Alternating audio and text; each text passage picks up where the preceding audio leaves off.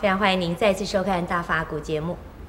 台湾的社会里呢，赌博的风气相当的盛行，各种大赌小赌的事件呢，到处都可以看到。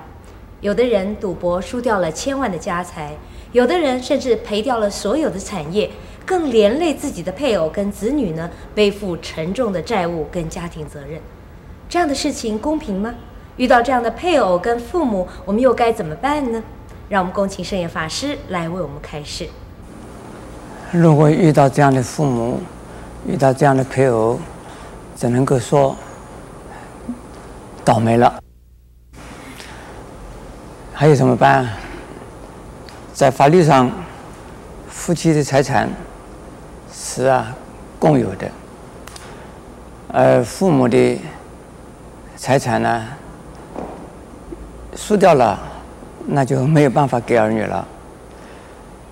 不过是儿女是不是啊，要承担呢父母的债务，也就是赌债这个问题，可能在法律上可以解决。呃，赌债，看看是怎么样的赌债，是不是儿女啊，是不是盖了章了，或者是儿女自己是不是啊继承了，这是从法律上去处理了。呃，我不懂法律，不知道怎么办。我但是呢，先要从啊赌博这样的事情来谈呢。呃，人类呢，这个好赌的这种习性呢，应该是在原始民族就有的。这个好赌实际上就是好斗。呃，一个是斗力，一个都是斗智慧，另外是斗运气，还有啊，是斗财力的。那是比谁的财产多，那就可能就是产生赌博的行为也出现了。在我们这个社会里边呢，要戒绝赌这桩事情，好像也不容易。虽然没有啊，公开的，这是政府核定的赌场，但是呢，大赌小赌啊，都在赌。其实下围棋也算是赌，下象棋也算是赌，看看是怎么赌法。如果下棋用钱放进去了，那就是那叫做赌；如果不放钱进去，那就是游戏，所以玩桥牌也可以算是赌，但是呢，它没有啊金钱在里头，所以呢不算是赌。那骑马赛马没有问题，但是呢赌马就变成赌了。这是任何一样事啊，凡是来比赛的斗的，呃，放钱进去了。那就是赌了。在我们佛经里边呢，这赌啊是禁止的。凡是作为一个佛教徒啊，不可以啊赌博。赌博算是啊这偷盗界的之中的一种，也可以是可能牵涉到妄语戒的这一种，就是把人家的财产。骗过来，用不正当的手段呢，来骗取他人的财产。那么赌博里边呢，有的人是设局的，就是说，就设一个陷阱，就是让你来进入陷阱去的。那自己设陷阱给人，或者是自己被人家设陷阱，那这叫做一般的赌场里叫做囊中。那么像这样子的情形，许多的赌场都会有。这一定是有问题的，所以说呢，这个赌啊，最好是不赌，不赌，不赌是最好的。能够不赌，那这个人呢，说不嫖不赌，这是一个好品性呢。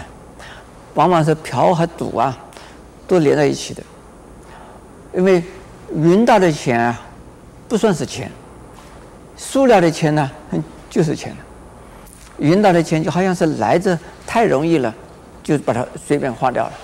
可输掉的钱是真的钱，而哪一个时候是永远是赢的？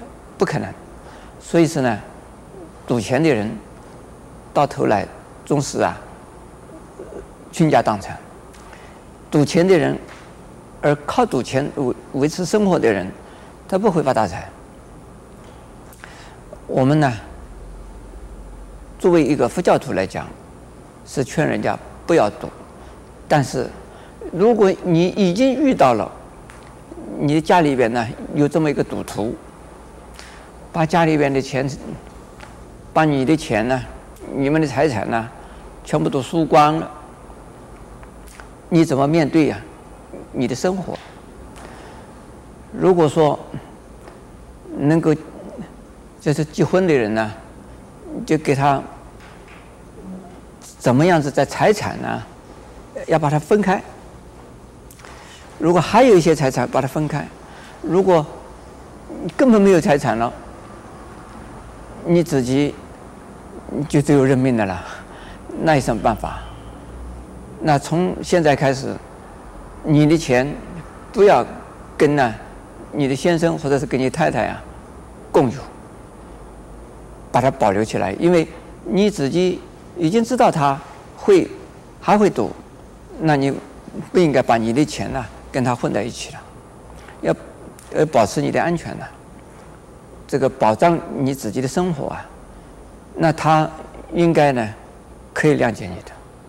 不过有一些赌徒啊，他是不管的，他是输了钱就问家里的逼，问家里的要，甚至跟朋友们去啊，也可以去要，也可以去借。